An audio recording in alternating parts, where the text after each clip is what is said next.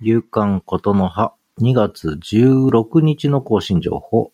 毎日のブログつぶやきつづ、つぶやきました。そして週刊ポッドキャスティングの28号。ブログ2.0の時代配信しました。そして一声。声日記ファン、ファン。はじめも、コンセプト不安。4証言で考える。4象限を4象限で考えるの0番。そして昨日のブログ下書き、そして昨日のことのは。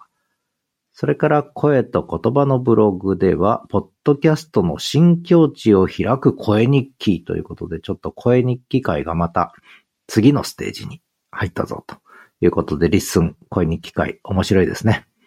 えー、以上ですね。はい。勇敢ことの葉でした。ではまた。